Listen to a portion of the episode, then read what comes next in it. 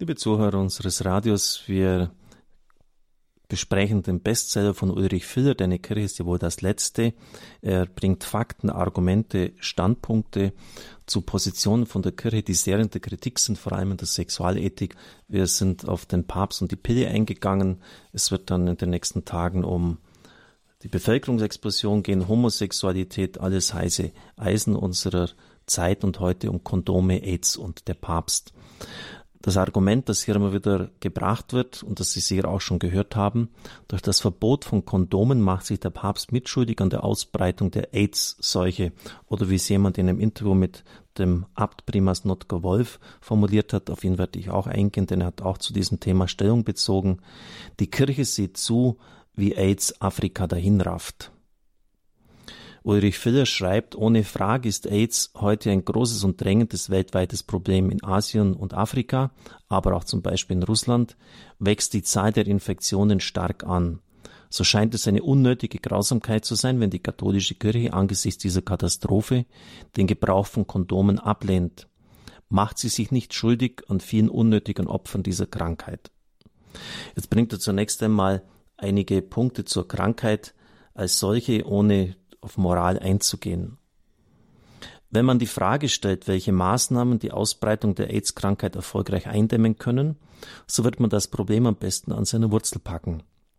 Und diese Wurzel ist das Sexualverhalten. Häufig wechselnde Geschlechtspartner, bestimmte Sexualpraktiken, mangelnde medizinische Vor- und Nachsorge, schlechte hygienische Zustände, mangelnde Aufklärung über die Entstehung und Verbreitung der Infektion und letztlich Armut und Unwissenheit und vor allem in den westlichen Ländern sexuelle Freizügigkeit bilden die Ursache dieser furchtbaren Seuche. Also das einfach mal als Fakt hingestellt, was da für die Ausbreitung zuständig ist. Ein weiterer Punkt, Kondome bieten keinen zuverlässigen Schutz vor einer Infektion. Schon bei Verhütungsmitteln liegt die Versagerquote bei Präservativen bei zwei bis zwanzig Prozent. Entsprechend höher liegt sie, wenn Kondome Schutz bei AIDS bieten sollen. Man hört es nicht gern, aber es stimmt. Und dann zitiert er eine Frau Professorin Farrick aus Maine. Der beste Schutz vor AIDS ist immer noch die vor- und außerleliche Enthaltsamkeit bei Sex. Zitat Ende. Ohne eine Änderung des Lebensstils wird eine Ausbreitung der AIDS-Seuche nicht verhindert werden können.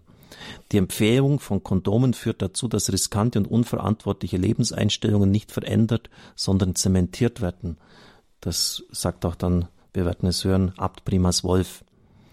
Wer in Kenntnis dieser Zusammenhänge dennoch sich für das Risiko entscheidet, also wer einfach nicht darauf verzichten will, ist dann sicher aber noch besser beraten, wenigstens ein Präservativ zu verwenden, schreibt Ulrich Filler, auch wenn es keinen sicheren Schutz bietet. Wenn man das Problem als moralisches Problem betrachtet, bisher hat ja nur das, die Fakten aufgezählt von ja, eher medizinischen Bereich her, kann man Folgendes sagen. Der Papst und die Bischöfe haben die Aufgabe, das Evangelium zu verkünden. Für die menschliche Sexualität heißt das zusammengefasst, zum Sex gehört Liebe, die grundsätzliche Offenheit für den Nachwuchs, für die Kinder und für die Ehe. Und deshalb werden künstliche Verhütungsmittel, egal welcher Art, abgelehnt. Man kann vom Papst nicht verlangen, die Verwendung von Kondomen als vorbeugendes Mittel zu empfehlen und damit eine Sexualpraxis zu sanktionieren, welche christlichen Vorstellungen nicht entspricht. Das Rezept des Papstes lautet also, selbst wenn man das noch so als antiquiert betrachtet, Keuschheit. Das entspricht nicht nur dem christlichen Glauben, den er zu verkünden hat, sondern er ist auch in hygienischer und medizinischer Sicht der einzige Weg, der wirkliche Sicherheit vor der AIDS-Infektion verspricht. Ich habe dann einen Artikel, der schon vor einigen Jahren in der Münchner Merkur erschienen ist, mit dem Abt Primas Notker Wolf, der für mich besonders kompetent ist. Warum? Er ist Abt Primas des Benediktinerordens und somit Chef von mehr als 20.000 Mönchen und Schwestern. Das war mal im Jahr 2009. Und ein breites Publikum hat er als Bestseller-Autor erreicht. Worauf warten wir? Ketzerische Gedanken zu Deutschland ist eines dieser Titel. Aber ebenso auch durch seine Auftritte als Rockgitarrist. Er lebt in Rom und hat Afrika schon sehr oft besucht. Und er antwortet eben auf diesen Vorwurf. Man kann darüber streiten, das gebe ich gerne zu, ob die Kirche Kondome erlauben sollte. Aber bitte, Führen wir die Debatte nicht so europäisch. Wir dürfen das Ehrgefühl der Afrikaner nicht übersehen. Wir wissen immer alles besser, von der Entwicklungshilfe bis AIDS. Wenn wir nur hinausposaunen, hier nehmt Kondome und macht einfach weiter, das ist eine Abwertung des Menschen. Damit helfe ich nicht. Was wäre dann die Lösung, wird er gefragt. Wir müssen die Frauen stärken. Das geht schon in der Erziehung los.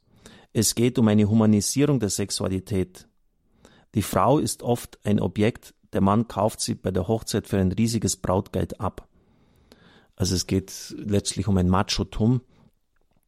Der Mann, der über die Frau völlig verfügt und dem es, es nicht nur in Afrika und Lateinamerika oft herzlich egal ist, wie viele Kinder sie bekommt. Man erlebt das, dass sie bis zu zehn Kinder bekommt und dann findet es gar nicht mehr so lustig, äh, für die Versorgung von ihnen aufzukommen und, und verschwindet einfach aus dem Leben. Helfe ich diesen Frauen, wenn Kondome suggerieren, dass der Mann jetzt förmlich fremdgehen oder sich jeder junge Kerl über junge Mädchen hermachen kann? Es hilft doch nichts.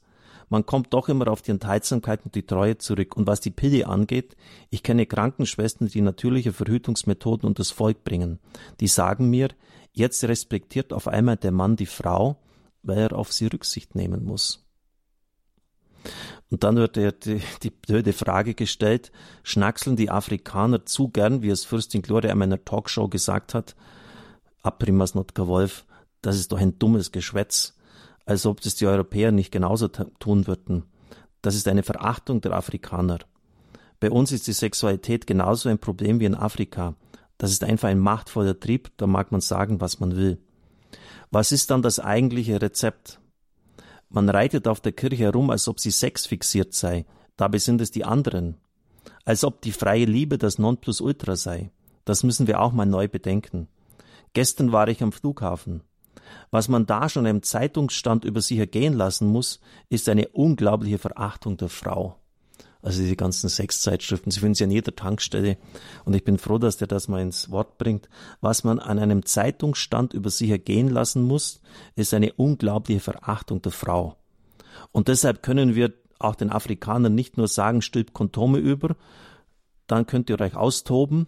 Wir brauchen eine Kultur der Sexualität, welche die Würde der Frau und auch des Mannes achtet. Soweit die Äußerung von Abt Primas Notker Wolf zu diesem Thema, das sicher diffizil ist und das ja auch ein, ein gewisses Umdenken erfordert. Es gibt ja auch Untersuchungen, gerade in den Gebieten, wo die katholische Kirche Einfluss hat. Das ist ja in vielen Ländern Afrikas überhaupt nicht der Fall. Dass aber gerade dort, wo das der Fall ist, die Ausbreitung von AIDS signifikant weniger ist als in anderen Gebieten. Und das sollte man vielleicht auch einmal bedenken. Es wird dort die ABC-Methode propagiert. A für Englisch Abstinenz, also kein vorläufigen Geschlechtsverkehr. B für Be Faithful, sei treu in der Ehe. Und, und C, das Kondom, äh, wenn man einfach absolut nicht willens ist, sich an die beiden ersten A und B Prinzipien zu halten. ABC-Programm. Ich darf Ihnen den Segen spenden, es segne und behüte Sie der mächtige und gütige Gott, der Vater und der Sohn und der Heilige Geist. Amen. Ich wünsche Ihnen einen gesegneten Tag.